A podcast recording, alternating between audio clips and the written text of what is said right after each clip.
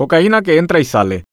Paraguay fue noticia por la cantidad de droga incautada en Europa, en África y en nuestro mismo país. No es nuevo que a Paraguay se lo asocie como país relacionado al tema de la marihuana como productor o de la cocaína como acopiador o tránsito. El pasado miércoles 23 de febrero se informó de la incautación de 23 toneladas de cocaína en Europa, de las cuales 16 provenientes de Paraguay fueron confiscadas en el puerto de Hamburgo, Alemania, y otras 7 que partieron de Colombia fueron halladas en Amberes, Bélgica. El mismo día, la Policía Nacional incautó 1.344 kilos de cocaína en la zona conocida como Agua Dulce Chaco y para cerrar esa semana, la última de febrero, el jueves de 24 en Costa de Marfil se informó de la incautación de 1.056 kilos de cocaína en el puerto de Avillán. La carga estaba escondida en contenedores que también partieron de Paraguay. Es decir, en una sola semana nuestro país se lo relacionó en el mundo con el tráfico de casi 26.000 kilos de cocaína. En el caso del hallazgo en Europa, a los investigadores paraguayos, si bien tienen sospechas, les cuesta determinar quiénes son los responsables del envío de esta mercadería. Sobre lo de Costa de Marfil, las autoridades antidrogas señalaron que se trata de una carga contaminada, es decir, cargada por el camino. La afirmación es un adelanto de que no se va a investigar nada al respecto